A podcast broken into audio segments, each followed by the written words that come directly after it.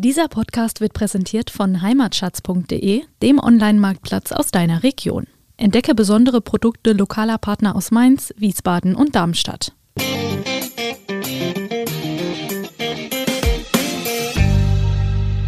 Ich sage dir jetzt mal ganz ehrlich, solange der liebe Gott mir meine Gesundheit erhält, ja, sage ich zu alkoholfreiem Wein oder Sekt, ähm, da fehlt mir irgendwas. Ja, also das ist wie Tom ohne Jerry. Wer hat das nicht schon erlebt? Freunde haben sich überraschend angesagt. Bisschen was zusammen kochen, einen netten Abend machen. Schön, aber wo kriege ich jetzt auf die Schnelle den richtigen Wein dazu her? Und welcher soll es eigentlich sein? Weiß oder doch besser rot? Was kostet ein guter Wein? Und woran erkenne ich ihn? Fragen über Fragen. Wir erklären unter anderem, staubt trockener Wein? Warum riecht Wein nach Litschi? Und was haben Pferdeschweiß und Geranien um Himmels Willen mit Wein zu tun? Antworten gibt's von Wein mal eins, dem VRM-Podcast zum Thema. Jede Woche eine neue Folge für Weineinsteiger und alle, die schon immer etwas mehr über Wein, Genuss und allem, was sonst noch so dazugehört, wissen wollten. Am Mikrofon sind René Hart und Tom Elke. Herzlich willkommen, liebe Hörerinnen und Hörer, zur zweiten Staffel des VRM Wein Podcast Wein mal eins. Ja, René, elf Folgen liegen hinter uns von der ersten Staffel. Kurze Replik von dir? Sensationell. Also ich fand das total klasse, was wir an Rückmeldungen in den äh, sozialen Medien bekommen haben. Wir haben E-Mails bekommen, äh, Freunde haben uns direkt angesprochen, äh, Winzer, die wir kennen, die wir besucht haben, haben gesagt, ey Leute, wir haben mal reingehört, war top. Und ähm, wir haben auch ein paar Anregungen gekriegt, vielen Dank. Und einiges davon äh, werden wir jetzt in der zweiten Staffel umsetzen und da Auf jeden Fall. haben wir richtig Bock drauf, oder? Natürlich. Ja. So, und heute geht's schon gleich mal prickelnd los, nämlich unsere Folge trägt den Titel, die erste Folge der zweiten Staffel, Sekt, Champagner, Sekko, prickelnder Genuss. Ähm, René, mit was stoßt ihr denn an Silvester um Mitternacht auf das neue Jahr an? Und sag jetzt bitte nicht Buttermilch. Nein, wir machen es natürlich wie alle anderen auch. Wir nehmen uns was Prickelndes. Kann mal ein Champagner sein, kann aber auch ein toller Winzersekt aus den VRM-Regionen sein. Da sind wir flexibel, aber das gehört einfach mit dazu. Richtige Antwort. Und damit befindet sich die Familie Hart in bester Gesellschaft, denn die Familie Elke macht das genauso. um es auf den Punkt zu bringen. Also wenn hierzulande, aber auch, man kann sagen, fast überall woanders auf der Welt, ja, äh, irgendwas gefeiert wird, gehört das belebende Prickeln im Glas einfach dazu. Ob nun in Form von Sekt, Sekko oder Champagner. So manchen WM-Titel im Fußball beispielsweise haben wir Deutschen ja schon verloren, aber einen halten wir schon seit vielen, vielen Jahren, nämlich die Deutschen sind Weltmeister im Konsum von Schaumwein. Ist Wahnsinn, ja. Ja, das ist so die Schaumwein ist so die Headline für eben alles das, was blubbert äh, und Alkohol in weinseliger Form hat. Ja, laut Handelsblatt hat äh, 2019, also das ist die Statistik von diesem Jahr, jeder von uns rund vier Flaschen Schaumwein getrunken. Das ist eine ganze Menge, nämlich zusammen sind das süffige 239 Millionen Liter. Boah, alle Achtung. Übrigens doppelt so viel, als die Franzosen konsumieren von ihrem Champagner. Also ich sag jetzt mal Champagner hin, Winzersekt her. Ja, das stimmt. Wobei ich da mal noch kurz reingrätschen muss und muss sagen, äh, meine vier Flaschen trinkt dann einer mit, weil ich bin total auf Wein geeicht. Ja, ich ehrlich gesagt auch. Aber ja. beim Sekt ist es so, dass ich sage, das ist bei mir wie intravenös gespritzt. Also ich Ja. werde dann unwahrscheinlich lustig und das relativ schnell. Ja, das ist halt die Verbindung zwischen der Kohlensäure und dem Alkohol. Also die Kohlensäure sorgt dafür, dass der Alkohol dann noch mal ein bisschen schneller im, im, im Blutkreislauf drin ist und äh, Hat, hat doch mal, mal unser äh, Weinbruder und Pathologe äh, Professor Urban. ja, bei der Weinbruderschaft Genau. wird das mal so ein bisschen zelebriert. Ja, wir haben jetzt drei Begriffe gehabt: Sekt, Champagner, Sekko. Wie sich die unterscheiden, ähm, dazu kommen wir dann später. Vielleicht direkt mal eine Anekdote von mir vorneweg. Also ich bin ja mit irgendwie mit Sekt damals als Jugendlicher, 15, 16, 17 Jahre, so, so ähm, sozialisiert worden, Fahrt zum Rosenmontagszug nach Mainz. Und da haben wir uns dann vorher beim Supermarkt mit Erdbeerschaumwein eingedeckt. Äh, 1,98 Mark 98 bei Minimal, ja, also ganz fürchterliches Zeug. Ne?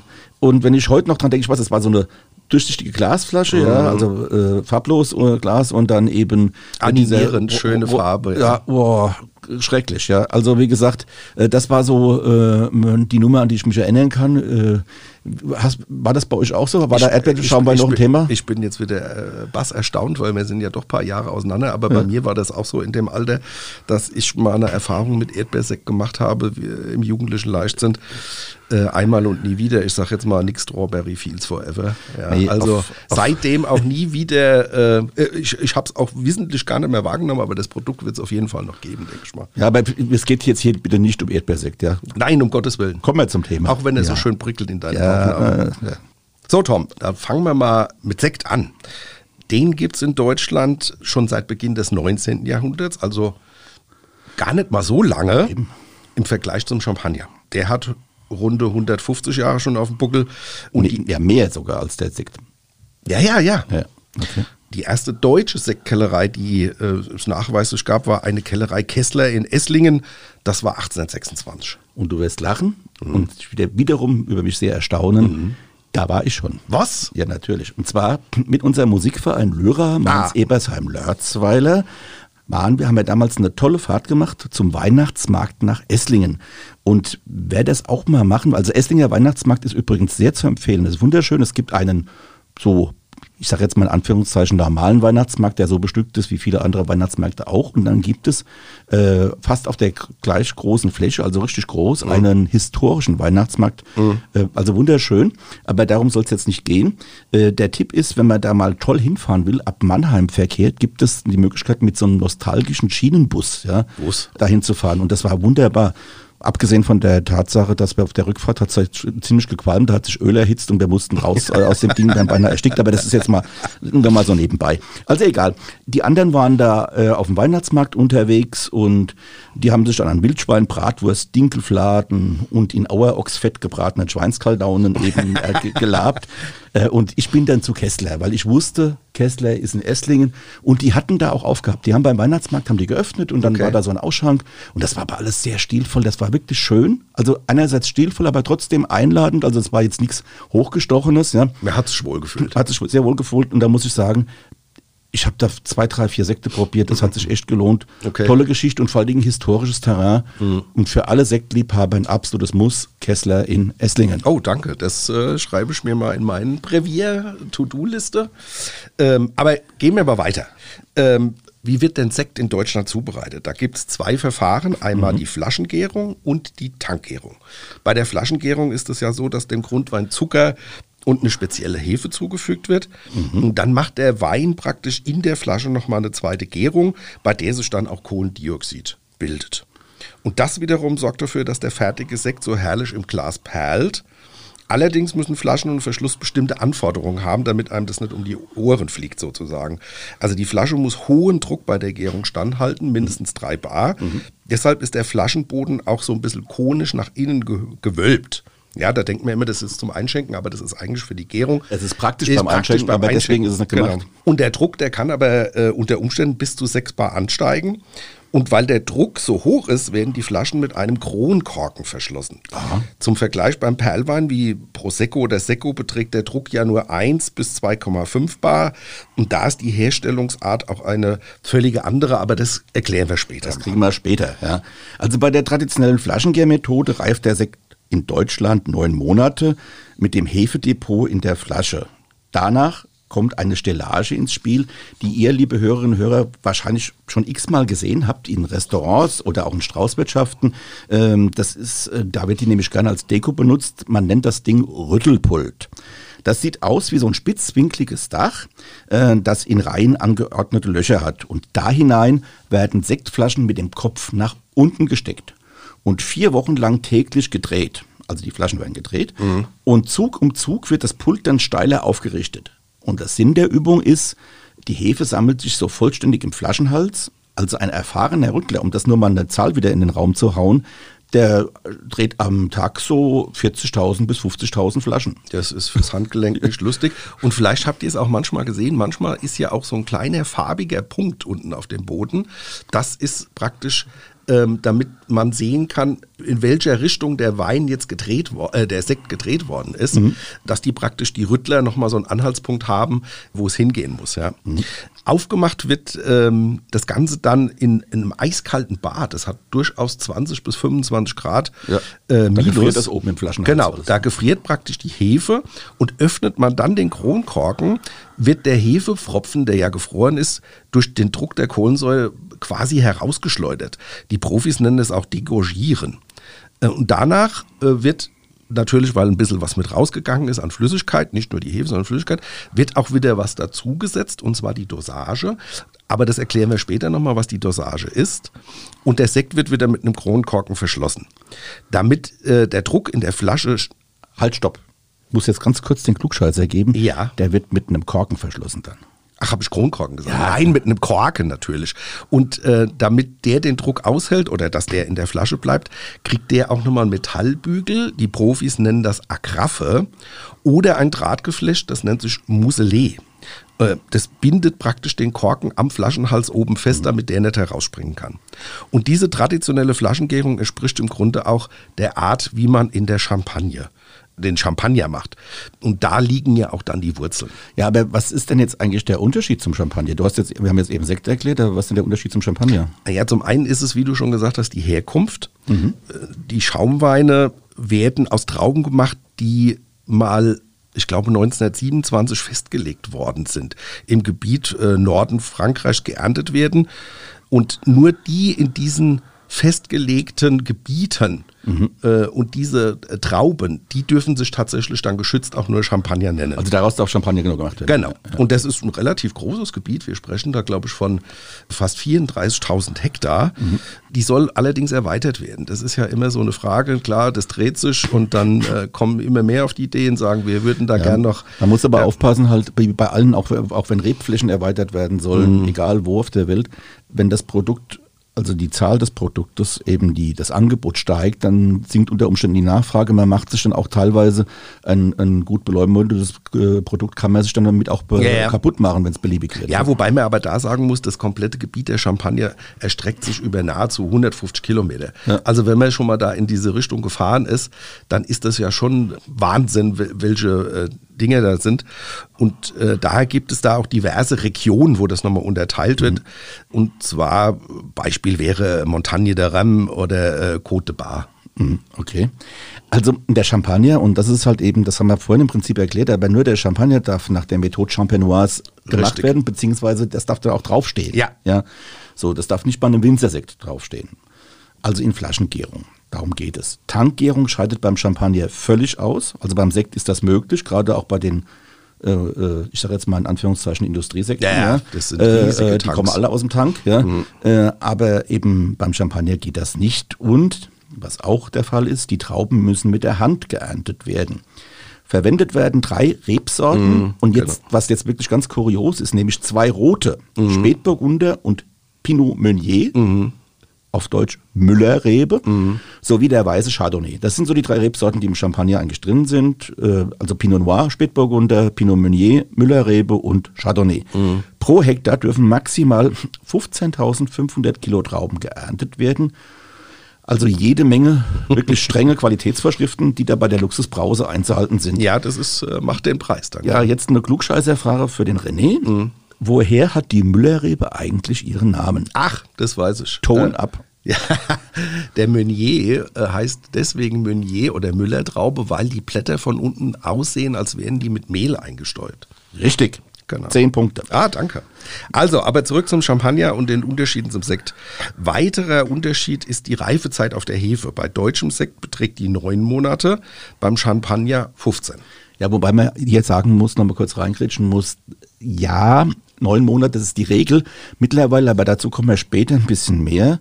Es gibt mittlerweile so ganz so kleine, feine Manufakturen, mhm. die lassen den Sekt auch schon länger auf der Hefe. Ja, aber wie gesagt, dazu später mehr. Aber es gibt ja noch was, worin sich denn Champagner und Sekt unterscheiden, stimmt? Ja, das ist korrekt. 80 äh, Prozent aller Champagner sind äh, Assemblage. Das heißt, es ist ein Verschnitt aus verschiedenen Grundweinen und Jahrgängen. Mhm. Da werden oft Dutzende von Weinen zusammengeführt. Die meisten logischerweise aus dem aktuellen Jahrgang, den Rest aus früheren Jahrgängen. Äh, und durch die Assemblage wird sichergestellt, dass die Qualität und der Geschmack des jeweiligen Champagners Jahr für Jahr ungefähr auf dem gleichen Niveau bleibt. Gleichwohl gibt es aber völlig verschiedene Cuvées und damit auch Geschmacksausprägungen. Da könnte man jetzt noch jede Menge sagen, aber auch diese Folge äh, muss irgendwann mal enden. Also das äh, wird ja ausufern. Vielleicht nur so viel. Laut Champagner und Champagner.de, also eine Webseite, gibt es 347 Champagnerhäuser, aber noch viel, viel mehr Champagnersorten. Daher geht es wohl eher in die Tausende. Das, das kannst du annehmen, ja. Äh, Renny, zwei Punkte sollten wir aber zum Champagner auf jeden Fall noch nennen. Zum einen wäre da der Begriff Dosage. Ja, das hatten wir ja vorhin. Genannt haben wir es, jetzt versuchen wir es mal zu erklären. Also dadurch, dass der Hefefropfen beim Degorgieren herausgeschleudert wird, ist halt noch Platz in der Flasche. Und der Flüssigkeitsverlust wird durch die Zugabe der Dosage ausgeglichen. Eine Dosage kann aus Süßweinen oder der Süßreserve, also dem Traubensaft des Grundweins, aus dem der äh, Champagner hergestellt mm. wurde, bestehen aber auch Zuckerlösung oder der Esprit de Cognac, ein sehr heller Cognac, kann als Dosage, verwendet werden, je nach Champagnerart und Geschmacksrichtung. Und da, äh, lieber René, reicht die Spanne von 0 Gramm Restzucker, also da heißt es dann Sans Dosage, also mhm. ohne Dosage, und beim, also beim Brut Nature, bis hin zu einer Dosage von mehr als 50 Gramm je Liter Restzucker beim Dus, also beim süßen mhm. äh, ja. äh, Champagner. Für Insider ist die Dosage prägend für den jeweiligen Champagner. Und deshalb äh, sagen genau dieselben Insider. Also auch, das ist ein, in der Regel ein wirklich gut gehütetes Betriebsgeheimnis der Hersteller, mhm. weil nämlich das ist so das Salz in der Suppe und das gibt man natürlich nicht gerne preis. Du erinnerst dich an Adriano Celentano mit seinem Geheimtrick äh, in den 80er Jahren, wo keiner wusste, was das Geheimnis ist und dann mal festgestellt hat, dass es so so ein bisschen in den Tank gespuckt hat. Echt? Mhm. Gut, dass, aber, ich von, dass ich von dem nichts getrunken habe. Nein, das war ja auch ein, ein Industrieprodukt, aber ich muss so. mich da jetzt gerade dran erinnern als Geheimrezept. Keiner wusste es und äh, dann kam es raus.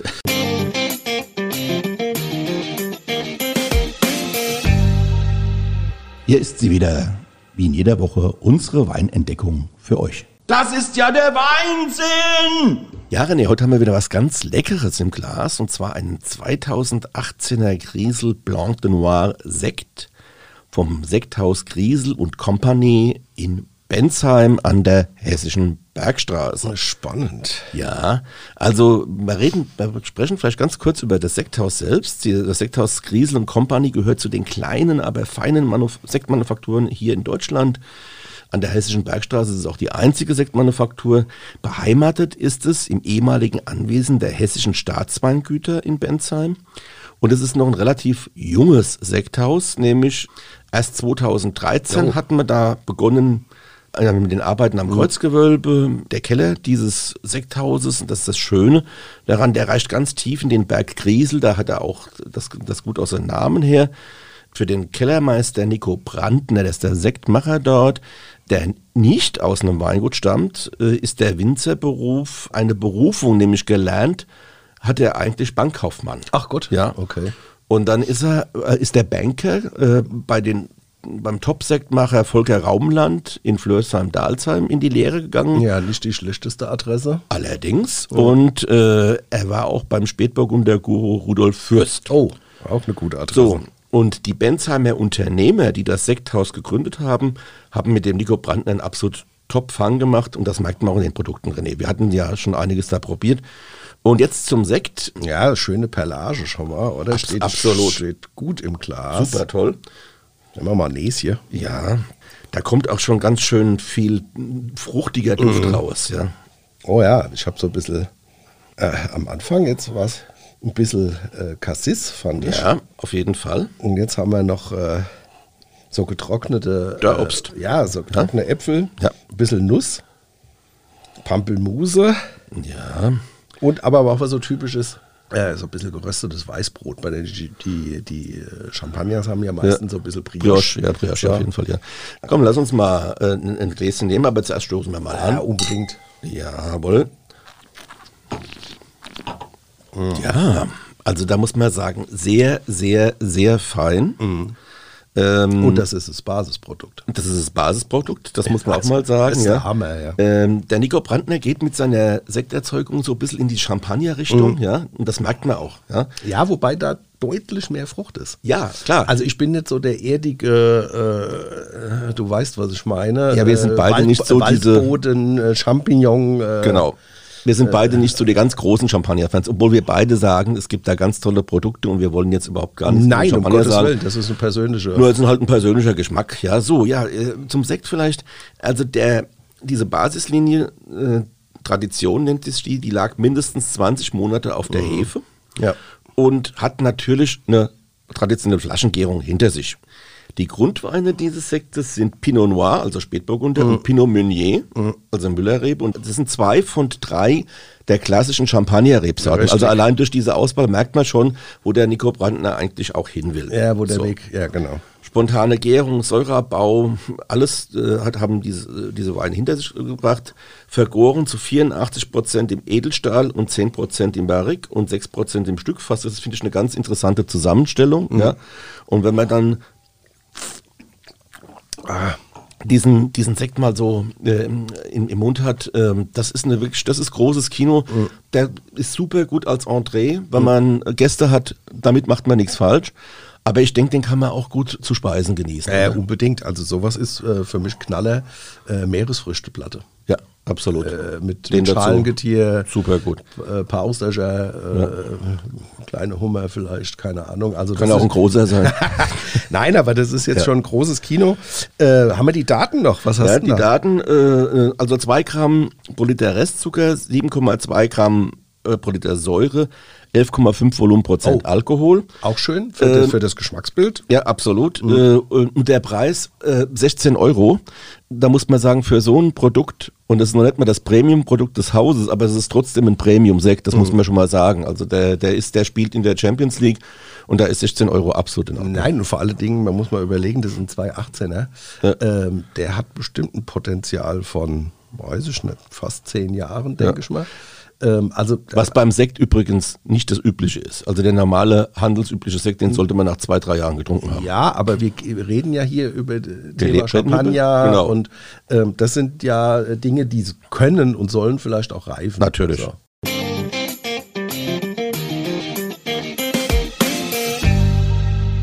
Ja, aber Champagner, eine sehr spannende Geschichte, denn die ist mehr als kurios, muss man fast sagen. Also im 17. Jahrhundert wurde damit begonnen, Wein in Flaschen zu füllen.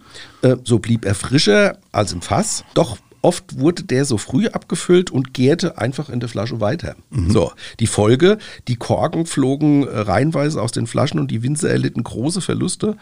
Andererseits war der sprudelnde Wein bei den Konsumenten, vor allem denen in England, sehr beliebt.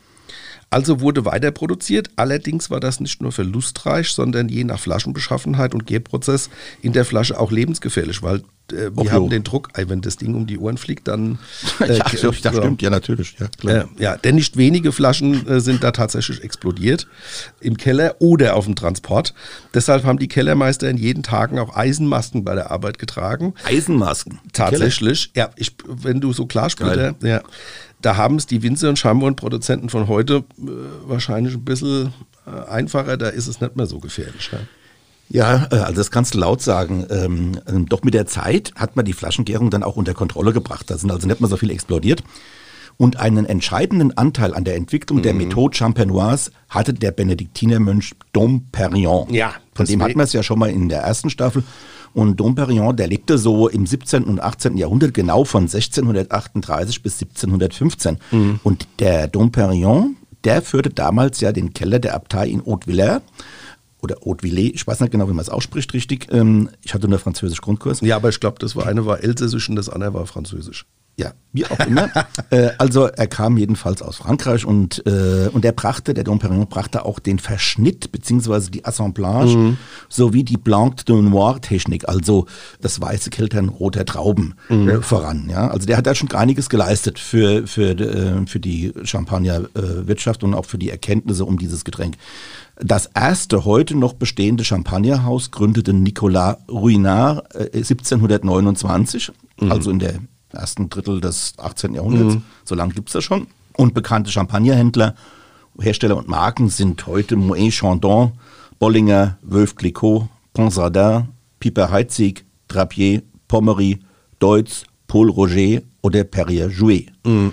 Und jetzt die Preisfrage an den René. Wobei die Wölf Clicquot, die Witwe Clicquot, äh, Clic Glykol, die auch, die auch vor allem, vor allem die das ein, ein, schöner Versprecher, die Madame Wöf Clicquot. Ja. ja. die war ja auch sehr bekannt und sehr rührig. Also von der habe ich mal einen tollen Bericht gesehen.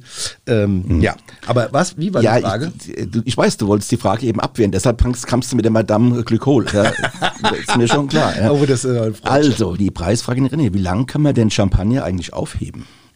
Ja, das ist ähnlich wie beim Wein. Also einfache Qualitäten sollten ja auch in zwei Jahren nach Füllung getrunken sein. Anders ist es tatsächlich bei Jahrgangschampagner, da, äh, da hält man locker zehn Jahre vorausgesetzt. Hatten wir ja, wenn er richtig gelagert wird, kühl, Luftfeuchtigkeit 70 Prozent und wie der Sekt stehend. Ja. Ja, also ich muss ja sagen, ich finde äh, beim Champagner, äh, das wird ja mittlerweile teilweise beim Sekt auch gemacht, aber ich finde diese opulenten Flaschengrößen beim Champagner total interessant, ja. Also gut, es fängt ja erstmal mit Piccolo, Piccolöge, ja, äh, mit 0,2 Litern ganz klein an. Aber die nächsten Größen sind dann schon Demi, also das ist die halbe Flasche, mhm. 0,375 Liter. Dann die Bouteille, die Bouteille mhm. 0,75, also das ist die normale Flasche Champagner. Die Magnumflasche, die ist hierzulande auch beim Sekt bekannt mit 1,5 Liter.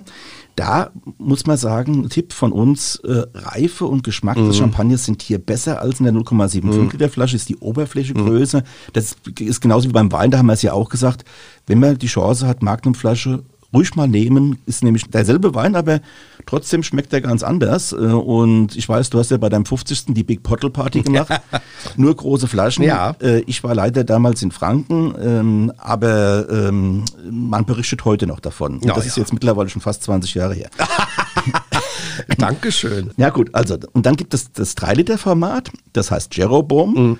Dann gibt, und dann wird es aber jetzt wirklich abenteuerlich, äh, was Herstellungspreis und Seltenheit betrifft. Rehoboam 4,5 Liter, Methusalem 6 Liter, mhm. Salmanasar 9 Liter. Mhm. Die haben auch also lustige Namen ja, ja. nach irgendwelchen Kaisern und Königen aus, aus, aus der Antike. Ja. Balthasar 12 Liter, Nebukadnezar mhm. 15 Liter, Melchior 18 Liter, Souverän 26,25 Liter, Primat 27 Liter und schließlich Melchisadech 30 Liter. Also kann man sich vorstellen, das sind ja Einzelanfertigungen, das geht ja nicht in Serie, dann, du hast ja keine 30 Liter Flaschen, die da in Serie gehen, ja. Aber das ist schon mal. Das ist eine Einzelfüllung, Das ist natürlich. Aber warum bei dem Sovereign äh, äh da 26,25, das 0,25 ist für der, der es öffnet oder was? Keine Ahnung, ich konnte es in Erfahrung bringen. Also ich habe das jetzt also beim ähm, ja, weil sonst bei der Recherche. Ist alles glatt und dann das, ja, ja klar. Das, da und das ist auch der Name passt, der Souverän, das ist ja ein französischer Begriff. Ja, alles andere sind ja eben Namen, Nebukadnezar und so weiter. Ja, teil, teilweise auch aus der Bibel. Ah, ja, ja. Klar, biblischen Namen aus. Äh, aber wie gesagt, äh, das konnte ich jetzt nicht in Erfahrung bringen. Hm. Okay, aber sind aber schon ganz interessante Zahlen, oder? Ja, ja, aber wer jetzt glaubt, dass äh, das schon imposante Zahlen war, der sollte mal besser nicht auf die Spitzenpreise von Champagner gucken. Allerdings. Äh, ich greife mal drei der exklusiven Champagners heraus. Das ist einmal Veuve Clicquot, äh, Yellowboom Ostrich Limited. Davon gibt es 3200 Flaschen. Das ist ja nicht so viel. Deren Label besteht aus Straußenleder und 22,4 Karat Gold. Das braucht man unbedingt. ja. Die Mündungskappen ist ebenfalls aus Gold überzogen und trägt die Unterschrift von Madame Clicquot. Da haben wir sie wieder. Genau. Und 50 bis 60 Cuvées sind in diesem Champagner vereint. Preis je Flasche, Tom? 200 Euro, 300 Na, Euro? 1450 musst Ach, du da schon du hinlegen. Lieber Gott. Doch es geht natürlich noch exklusiver und noch teurer. Die 1995er Domperion White Gold Cherubim, also 3 Liter, kostet zwischen 10.000 und 30.000 Euro. 10.000 bis 30.000 mhm. Euro. Alle Achtung. Ja. ja, aber liebe Hörerinnen und Hörer, jetzt seid ihr vielleicht ein bisschen zusammengezuckt bei diesem Preis. Aber auch das ist längst nicht die Spitze des Eisbergs beim Champagner. Mit weitem Abstand nimmt nämlich der 1907er Pieper Heitzig die Pole Position ein. Äh, die Geschichte dazu. Okay. Deutsche U-Boote versenkten 1916, also im Ersten Weltkrieg, das Schiff Jönköping. Das hat wiederum mehrere Kisten dieses Champagners an Bord. Erst 1997, also 90 Jahre später, gelang es, 2000 Flaschen Pieper Heizig 1907 zu bergen. Und jetzt kommt's. Die dunkle und kühle Lagerung am Meeresgrund hat bewirkt, dass die Qualität des Pieper Heizig nicht gelitten hat. Aber dafür wird für jede der über 100 Jahre alten Flaschen die Kleinigkeit von 200.000 Euro aufgerufen. Boah, okay. Aber das ist so ungefähr wie damals äh, diese Jefferson Bordeaux Rotweine, die man auch im Schiff gefunden hat. Du erinnerst dich, da war auch so ein Riesenleid Ja. Genau. Ja. Anscheinend ist das da wirklich äh, dunkel, kühl, äh, kalt. Das ist das, was wir immer sagen. Ideal. Dunkel und kühl. Und Ja. da ist natürlich auch äh, kein Sauerstoff. Ja, also alles im Prinzip abgeschlossen, versiegelt. Ja. Ja, aber jetzt mal keine Angst, die handelsüblichen Champagnes liegen bei Weitem unter diesem Preis. Sie fangen bei rund 15 Euro an. Basisprodukte bekannter Marken erhält man zwischen 20 und 50 Euro und nach oben sind natürlich da keine Da Grenzen. geht es ja schon mal schnell über 100 Euro, auch schon mal über 200 Euro. Ja. Ja. Aber, aber das kostet nicht jeder Champagner 10.000 Euro. Nein, ich denke aber, wenn man, wenn man wirklich ein gutes Produkt haben will, dann fängt die Range wahrscheinlich bei 40, 50, 60 Euro an, wo man sagt, dann hat man ein wirklich stabiles, gutes, namhaftes Produkt. Ja, wer das mag, ja, also das muss man auch mal sagen. Es gibt ja dann auch Anhänger, die, also es gibt Champagner-Fans, ja. Ja. die würden fast jeden, tatsächlich jeden Ja. Preis dafür ausgeben. Und es gibt welche, die sagen, oh nee. Ja, aber vielleicht dann nachher mal ein bisschen was dazu. Also äh, vielleicht an dieser Stelle nochmal ein, ein, ein komplett anderer Begriff einführen, das Sabrieren. Oh, okay. Sabrieren heißt das Öffnen einer Flasche mit dem Säbel. Ach, ja, genau. Und das macht man ja natürlich ganz, also bei Sekt, aber vor allem auch bei Champagner. Und wir beide kommen ja aus Rheinhessen. Und in meiner Geburts- und Heimatstadt Oppenheim gibt es eine, einen Sektproduzenten, den Volker Gillott. Und der hat im Eiskeller, das ist äh, so ein Oppenheim liegt so ein bisschen am Hang und da gibt es ganz viele Keller und äh, Hohlräume und Gänge und so weiter. Und dieser Eiskeller, das, das, äh, der ist äh, unten am, am Fuß des Berges, geht der 140 Meter in den Bergstollen rein. Und wie der Name sagt, warum der Eiskeller? Ja, da wurde eben der Eis gelagert, Genau. das im Oppenheimer Hafen gebrochen wurde. Damals gab es keine Kühlschränke zu der Zeit, also musste man das irgendwie, wenn man mal Fleisch oder Getränke oder irgendwas kühlen wollte, hat man Eis gebrochen im Winter. Und das wurde da aufgehoben in diesem Eiskeller, weil da blieb es eben schön frisch und kalt und gefroren. Und äh, da hat der Volker Gillot auch Sekt gelagert. Und äh, wir sind dann äh, bei, bei Touristenführung, geht der Volker Gillot immer rein Ja. Nimmt dann so eine Flasche Sekt in die Hand und setzt den Säbel an und ritscht einmal nach oben, bäm, äh, ist die Flasche auf. Also ich fand das immer begeisternd. Wieder, wieder, also ich, da gibt's einen Trick bei, den hat mir auch der Rotkäppchen, also Rotkäppchen Sektkellerei ähm, in Freiburg an der Unstrut, äh, der damalige Kellermeister, wir reden vom Jahr 1998, der Wolfgang Wiegand, der hat äh, uns Journalisten mal rumgeführt äh, und dann sind wir auch so in die, äh, in die Gemächer äh, der Kellerei, die traumhaft schön ist, ähm, also so ein altes äh, Industriebauwerk aus Backstein. der Gründerzeit, Backstein, rote Backstein, ja. ähm, der hat uns da mal rein, reingeführt und, die, und Rotkäppchen macht ja auch noch viele kleine spezielle, spezielle Sorten, also nicht nur das, was in großen Gebinden in die Supermärkte geht. Und da hat er auch so eine Flasche genommen, hat sie mit dem Säbel ähm, geöffnet. Ganz kurze Anmerkung dazu. 1998 waren wir deshalb da, weil die Oppenheimerin Susanne Völker, die jetzt nett heißt und Rezeptesucherin beim SWR ist, die wurde damals zur deutschen Weinkönigin gewählt. Und das war eine Riesengeschichte, ein Riesenhype. Das war die erst, das erste Mal, dass auch die Wahl der deutschen Weinkönigin im Fernsehen übertragen wurde. Damals nicht im SWR wie heute, sondern im MDR. Und der Gerhard Delling war damals der Moderator. So, aber das nur so viel dazu. Wechsel mir mal das Getränk. Da hast du auch recht. Jetzt hast du äh, wieder schöne Anekdoten erzählt. Ja. Aber wechsel mir mal das Getränk. Da kommt er sonst erzählen. schrecklich, schrecklich. Wir kommen jetzt mal zum Sekt. Ja. So, seit Ende der 1980er Jahre hat sich Winzersekt auf dem Markt bei uns etabliert. Kann man sagen, So. ja. Und ist ein total beliebtes Produkt geworden, weil hier Regionalität und Authentizität äh, eine Rolle spielen. Und es gibt qualitative Anforderungen. Der Winzer darf für Winzersekt nur Trauben aus den eigenen Weinbergen verwenden. Und dadurch besteht natürlich über den Sekt eine Verbindung zu seinem Erzeuger. Und auch traditionelle Flaschengärung ist vorgeschrieben. Ja, wir haben es vorhin schon mal gesagt, das muss bei in großen Gebinden erzeugten und in Millionen Flaschen auf den Markt gebrachten Erzeugnissen der Sektindustrie eben nicht so sein. Bei den einfachen und im Lebensmitteleinzelhandel im Preissegment unter 5 Euro angebotenen Sekten ist eine Vergärung in großen, riesengroßen Drucktanks die Regel. Marktführer in Deutschland sind übrigens Rotkäppchen Mumm und Henkel Fresgenet. Apropos Preis. Weißt du, lieber René, wer auch seinen Anteil an der Preisbindung beim Sekt hat? Ja, Echt? Ich Alle? weiß das. Dann, dann, schieß, dann schieß mal los. Das war doch äh, der alte Kaiser Wilhelm, der Zweite.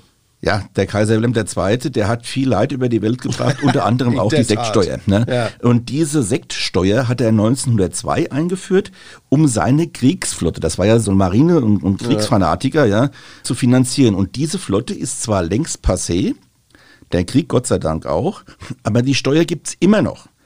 1,02 Euro aktuell plus Märchensteuer äh, je Flasche müssen die Erzeuger an den Fiskus abführen. Ja, da kann ich nur sagen, Leute, lasst die Korken knallen, damit die Kasse, äh, die Staatskasse saniert wird. Aber wie man Sekt für unter 3 Euro im Supermarkt anbieten kann und Gewinn machen will, also ist mir, wenn ich so die Zahlen jetzt höre, wir hatten es ja auch schon mal in, in der ersten Folge äh, der ersten Staffel gehabt, äh, dass man sagt, da werden Sachen produziert und wenn man mal nach den Kosten schaut, äh, wo bleibt da noch was Ja, es geht halt nur über die Masse und über die große Zahl. Ja? Gut.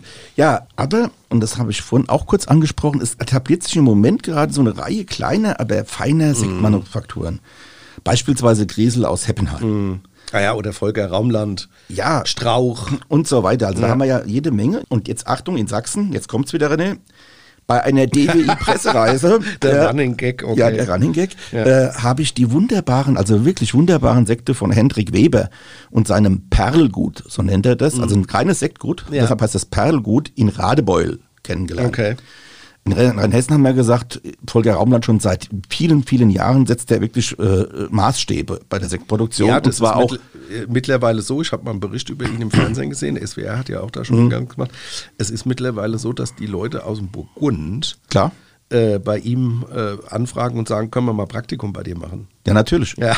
Das ist so, wie die Leute aus Frankreich mittlerweile ähm, Äh, beim, beim, beim kaufen. Equikröl beispielsweise äh, äh, die Top Pinot Noirs kaufen für 28 Euro oder was die Flasche, ja, weil sie sagen, ein Pinot Noir in der Qualität zu dem Preis kriegen wir bei uns nicht. Apropos Ecki Kröll, macht auch äh, fantastische Sekte.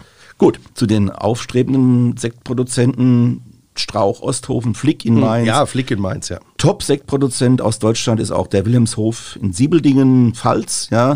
Die Stengels aus Württemberg, mehrfach schon Sektpreise abgeräumt. Also man könnte jetzt noch ganz, ganz viel aus der Kategorie nennen. Sekt ist in Deutschland, auch gerade diese speziellen Sekte, diese hochqualitativen Sekte, die sind im Kommen und da darf man sich als Sekttrinker wirklich freuen. Jetzt stelle ich dir mal eine Frage, ob du dich da noch dran erinnern kannst. Und zwar, ich sag nur Cremant aus Flohnheim. Ja, natürlich. Äh, Erinnerst du dich da noch dran? von Strubel-Roos, ja. super. also äh, auch ein wunderbares äh, Winzercafé am Wochenende, also Ja. in, nach Corona-Zeiten sozusagen. ja. Man kann Aber da auch übernachten. Man kann da wunderbar übernachten, Super. aber die haben sich auch die letzten Jahrzehnte, muss man schon fast sagen, so ein bisschen auf das Thema Sekt eingeschossen und sie haben tatsächlich auch einen waschechten Cremant im Angebot. Ja, Bevor mir aber jetzt, achso, Entschuldigung, wolltest du Nee, noch nee, was sagen? nee, nee. Mach ruhig weiter, René. Alles gut. Nein, ich wollte sagen, bevor wir jetzt zum Schluss kommen, noch äh, zwei Takte zum Sekko. Das ist ja immer Stößchen, es wird ja immer beliebter. Diese leichte Alternative zum Sekt erfreut sich vor allem beim äh, weiblichen Teil der Bevölkerung. Äh, großer Beliebtheit. Die Winzer übertrumpft sich dabei im Erfinden von Namen, um ihre prickelnden Produkte zu vermarkten. Das geht dann Secolino, Leichtsinn, Rüblini, Weißer, Fritz. Ähm, viele bestellen in der Weinstube einen Prosecco, das ist aber falsch, denn Prosecco dürfen sich nur Perlweine nennen, die aus dem italienischen, äh, aus der italienischen Region Venetien, Friaul beziehungsweise Julisch-Venetien stammen. Ähm, Valdo Biadene, Stichwort. Richtig. So, das ist äh, Top-Ort sozusagen. Der Begriff ist seit 2010 nämlich geschützt. Während beim Sekt die Kohlensäure bei der zweiten Gärung in der Flasche entsteht, wird sie beim Sekko, dem Wein, nach der Gärung zugefügt. Und der Druck, das haben wir ja vorhin schon mal gesagt, ist also nicht so hoch wie beim Sekt. Die Perlage dadurch auch nicht so intensiv. Und ich wollte noch kurz was sagen, äh, was mir noch eingefallen ist, was wir heute noch gar nicht erwähnt haben, dass auch alkoholfreie Sekte mächtig im Trend sind. Das ist richtig. und auch die mit äh, Kohlensäure versetzten Traubensäfte. Stimmt. Äh, bei den Winzern. Äh, Also es geht auch alkoholfrei. Alkoholfrei Ja. ist eh ein Thema, ist ein Trend, der aufploppt, so im Zusammenhang Gesundheit, Wellness und so weiter, dieser ganzen Bewegung. Äh, da gibt es auch bei den Winzern und auch bei den Sektherstellern immer wieder mal die Nachfrage, habt ihr auch was ohne Alkohol da? Ich äh, habe ja mal einen Online-Weinshop gehabt und äh, da hatte ich mehrere von diesen mit Kohlensäuren versetzten Trauben Säfte sozusagen, die auch eine wunderbare Ausstattung hatten. Und die haben sich enorm gedreht für Hochzeiten, Schwangere, Muslime etc. Also hat ein großes, oder für Leute, die sagen, ich muss nicht immer Alkohol trinken. Ich will aber möchte oder darf keinen Alkohol trinken. Genau, das Ja. kam noch Kann ja auch dazu. gesundheitliche Gründe Und haben, ja. Da hatte ich ein wunderbares Produkt, auch von unserem Freund, äh, fällt mir jetzt gerade in Mainz-Hechtsheim, und zwar Lembens, wie heißt er denn? Tom, hilf mir mal Lemp? kurz. Ja. Lamp? Ja. Ich glaube Lemp. Ja, Entschuldigung. So, und der ähm, macht praktisch äh, vor der Haupternte der Trauben eine grüne Ernte, ähnlich wie, sage ich jetzt mal, bei, beim Essigersatz. Und dadurch Mit dem Verschüss? ja, so ähnlich. Und aus, aus diesen Verjus-Trauben macht er auch eine alkoholfreie Sekko-Variante Ah, sozusagen. Und die ist natürlich sehr animierend und die hat so einen, so einen, so einen grün-fruchtigen Ton. Das sind ja unreife. es die Säure auch wahrscheinlich entsprechend Und, auch also ich fand das als Aperitif sensationell. Das muss also nicht immer nur. Ja, wobei ich sag dir jetzt mal ganz ehrlich, solange Mhm. der liebe Gott mir meine Gesundheit erhält, ja, sage ich zu alkoholfreiem Wein oder Sekt, ähm, da fehlt mir irgendwas, ja. Also das ist wie Tom ohne Jerry. Ja, okay. So, so kann man es sehen. Also vielleicht, äh, bevor wir jetzt gleich mal die Zusammenfassung machen, nochmal so die Frage zum Schluss. Es ist alles, liebe Hörerinnen und Hörer, es ist alles eine Geschmacksfrage am Ende. Ja. Wir haben jetzt ganz viel über Champagner geredet. Die deutschen Winzersekterzeuger mögen uns das ein bisschen nachsehen, aber beim Champagner, das ist halt eben, da hat eine lange Geschichte und das ist im Prinzip ja auch die Wurzel für euren Winzersekt. Und da gibt's halt auch spannende Einzelkapitel zu erzählen. Aus meiner Sicht sage ich jetzt zum Abschluss, ja, ich persönlich bin ein bekennender Winzersekttrinker. Ich mag dieses Fruchtige der Winzersekte sehr gerne. Ähm, ich bin nicht so sehr mit Champagner unterwegs, dieses erdige, metallische teilweise. Äh, Brioche ist es nicht so mein Ding. Okay. Ja. Äh, das ist mit Sicherheit toll und die, und die Champagner-Fans, die dafür auch bereit sind, ganz viel Geld zu bezahlen, alles in Ordnung, ja. Meins ist es nicht. René, wie hältst du's? Ja, nochmal zum Anfang der Geschichte. Äh, Ich habe ja gesagt, äh, wenn ich ähm, äh, irgendwas mit Blubber trinke, ist das bei mir wie intravenös gespritzt. Ähm, ich sehe es manchmal so, dass ein großer Vorteil beim Champagner ist, dass der universell zum Essen mal eingesetzt werden kann. Also es gibt Sachen, äh, Speisen, aber da kommen wir ja in einer extra Folge nochmal Ja. dazu, wo man sagt, hm, was könnte man da dazu trinken? Da muss man sagen, da geht oft Champagner zu vielen, wo man sagt, da wird kein Wein passen, aber dann passt der Champagner hervorragend. Ja, ich, da, da würde ich aber jetzt auch gegenhalten. Es gibt mittlerweile Winzersekte, die würden da auch ganz gut passen. Ja, aber ich absolut. meine vom Ja. Geschmacksbild. Ja. Der, und da sind wir ja, das ist ja das, was du, Du meinst, dass dieses etwas leicht muffige, Ja. sage ich mal, sehr unfachmännisch. Äh, Genau, Okay. dieses Erdige, was Ja. auch so ein bisschen Austernwasser, salzig. Ja, oh, äh, aus dem Wasser. Ja, ja, ja, genau, genau, genau, das ist es ja. Ja, ja äh, machen wir vielleicht mal eine kleine Zusammenfassung jetzt am Ende der ersten Folge der zweiten Staffel. Was hatten wir alles gehabt? Wir haben angefangen, was trinkt man in Deutschland gerne? Wir sind die Weltmeister. Jeder von uns trinkt vier Flaschen im Jahr, also 239 Millionen Liter insgesamt. Wir waren gedanklich bei der ersten und ältesten Sektkeller in Deutschland, in Esslingen bei Kessler. Dann haben wir erklärt, was ist Flaschengärung, wie funktioniert das unter hohem Druck. Darum haben wir auch die Sektflaschen und Champagnerflaschen diese Delle unten im Boden. Auch, Ja, Bügelflaschenschluss oben. Was ist Dosage? Äh, Wie kriegt man die Hefe aus dem Flaschenhals raus? Nämlich Schockgefrosten und dann eben plopp raus, ja. Ja, dann haben wir mal erklärt, was ist der Unterschied zwischen Sekt und Champagner, vor allem auch die Herkunft ist da ganz wichtig. Insgesamt, denke ich mir, war das eine sehr prickelnde Folge, René, oder was meinst du? Ja, ich fand es auch prickelnd und äh, mir bleibt jetzt noch übrig zu sagen, äh, wie es nächste Woche weitergeht. Und zwar wird's holzig. Ja, also Echt? ja, es wird sehr holzig, weil wir haben das Thema. Geht zum Spargel. ja, das ist auch manchmal mal. Also Barrique, wie viel Holz darf es denn sein? Also das Ui. ist ähm, äh, auch so eine Zuschauer, so ein Zuschauerding gewesen, die gesagt haben, hey, mach doch mal da eine Sendung drüber.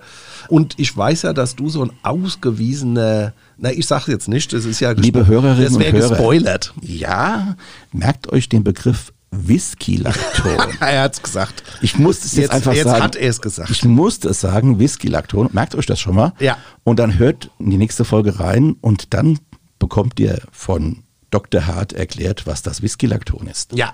Für heute macht's gut. Tschö, macht's gut. Das war die heutige Ausgabe vom Weinpodcast Wein mal eins der VRM.